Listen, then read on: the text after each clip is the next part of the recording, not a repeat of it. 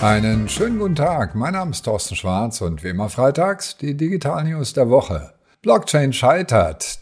Die Blockchain wurde ja eingeführt ursprünglich für Logistik beispielsweise oder Cryptocurrencies und da scheint es Probleme zu geben. Maersk stoppt beispielsweise die Blockchain. Bitcoin ist oft illegal. Tim Berners-Lee ist ganz gegen das Web 3.0, jedenfalls so, wie wir es momentan sehen. Twitter erlaubt demnächst Lügen und Google wiederum ahndet diese Lügen. Maersk stoppt die Blockchain. Die Logistik ist ja einer der Profiteure dieser dezentralen Technik Blockchain und entsprechend wurde der Blockchain-Dienst TradeLens 2018 als Joint Venture zwischen Maersk, also der Spedition, der Reederei, und IBM, dem Technologieanbieter, gegründet. Allerdings hören wir jetzt von Maersk, dass sie das Projekt stoppen, denn Begründung, die Blockchain für zumindest die Schiffslogistik ist Achtung, kommerziell nicht überlebensfähig. Und das scheint wohl das große Problem an Blockchain zu sein. Grundsätzlich eine gute Technik, aber entweder ein wahnsinniger Energieverbrauch oder schlicht und einfach nicht ökonomisch. Was lernen wir als Unternehmen daraus? Auf jeden Fall keine Angst davor, neue Techniken ausprobieren, aber relativ schnell auch evaluieren und dann möglicherweise sagen, war eine nette Idee, aber lohnt sich wirtschaftlich für uns derzeit nicht. Bitcoin ist oft illegal bzw. wird genutzt für illegale Transaktionen und wer behauptet das? Die Europäische Zentralbank. Das ist klar, die müssen ja dagegen sein und sagen also, dass nur selten legale Transaktionen hier stattfinden. Dabei sind die Kryptowährungen Bitcoin und Ethereum die großen Profiteure der Blockchain-Technologie, ganz klar, mit den großen Kryptobörsen Binance, Coinbase und lange Zeit Nummer zwei, FTX, aber jetzt grandios gescheitert, einst auf 25 Milliarden bewertet und jetzt insolvent, also da passieren ein paar böse Dinge in diesem Bereich, was nicht heißt, dass die Technik nicht grundsätzlich gut ist. Der Investor John Joyle hat einen Security, einen Sicherheitsreport zitiert, der sagt, 0,15 der Kryptotransaktionen haben einen kriminellen Hintergrund, anders als bei traditionellen Währungen, da seien es 5% der Transaktionen, die irgendwie mit illegalen Tätigkeiten zu tun haben.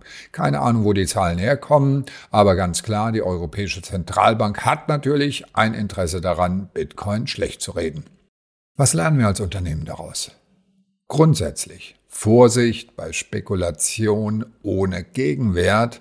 Das ist alles, was man dazu noch sagen kann. Tim Berners-Lee ist gegen Web 3.0. Naja, ganz so natürlich auch nicht, aber der große Sir Tim Berners-Lee hat sich mal wieder zu Wort gemeldet.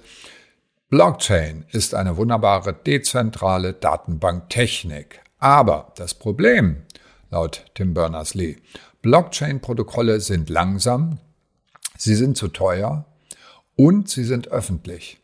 Und er sieht die Zukunft in Datenspeichern, die teilweise auch von den Nutzern kontrolliert werden, aber doch von einem Anbieter zentral verwaltet werden und verantwortet werden. Datenspeicher sind schnell, sind billig, aber müssen eben auch privat sein und sind das derzeit auch.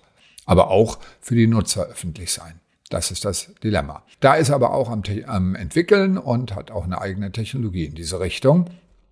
Die Idee von Web 3.0, um den Begriff jetzt wieder reinzunehmen, war ursprünglich, dass es ein Internet gibt, das eben abseits von den Walled Gardens ist, die sich zunehmend breit machen.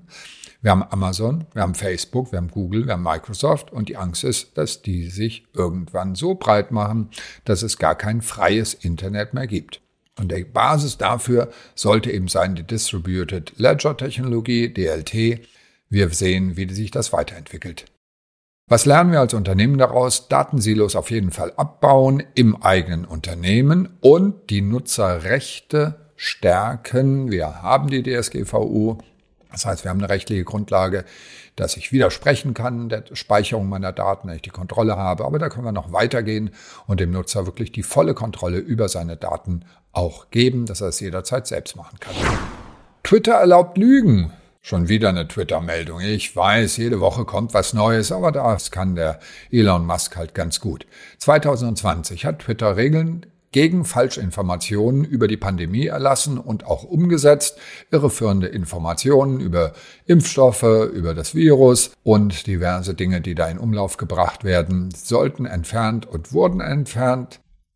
100.000 Beiträge wurden entfernt, 11.000 Konten wurden gesperrt und diese ganzen Aktionen wurden Mittwoch vergangener Woche gestoppt. Das heißt, Sie können jetzt wieder, wenn Sie das möchten, alle Lügen verbreiten über die Impfung, über das Virus und über was auch immer Sie wollen.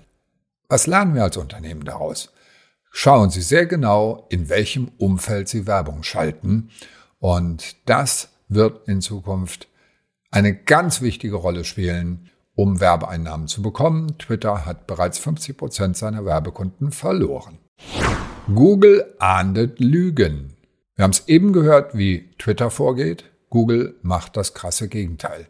Manipulationsversuchen möchte das Unternehmen online direkt vorbeugen. Und dazu haben sie eine Google-Tochter Jigsaw gegründet, die eine Technik entwickelt hat, die nennt sich Pre-Bunking, eine Technik, wo aufklärende Videoclips oder auch Textinformationen gegen Desinformation gleich angezeigt wird in dem Moment, wo jemand irgendeinen Quatsch verbreitet. Die Idee dahinter, es wirkt wie eine Impfung, eine kleine Dosis eines Erregers, wird sofort immunisiert, indem sie sofort widerlegt wird. Und das scheint zu funktionieren. Das Ganze ist als Open Source verfügbar, mit der University of Cambridge entwickelt und äh, die haben inzwischen auch sich zusammengetan, die ganzen Forscher, zu einer europäischen Beobachtungsstelle für digitale Medien und haben in der Ukraine bereits 1600 Fälle von Fehlinformationen festgestellt und das Ganze geht weiter im Sinne des International Fact-Finding Network, so dass wir hier auch ohne staatliche Verbote es vielleicht hinbekommen, dass diese Wirkung der Falschinformationen immunisiert wird. Was lernen wir als Unternehmen daraus?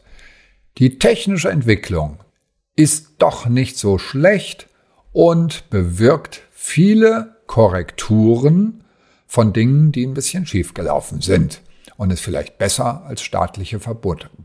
Und das waren sie schon wieder, unsere Digital News der Woche. Alle Details und natürlich auch Videos zum Anklicken, wie immer per E-Mail auf tschwarz.de.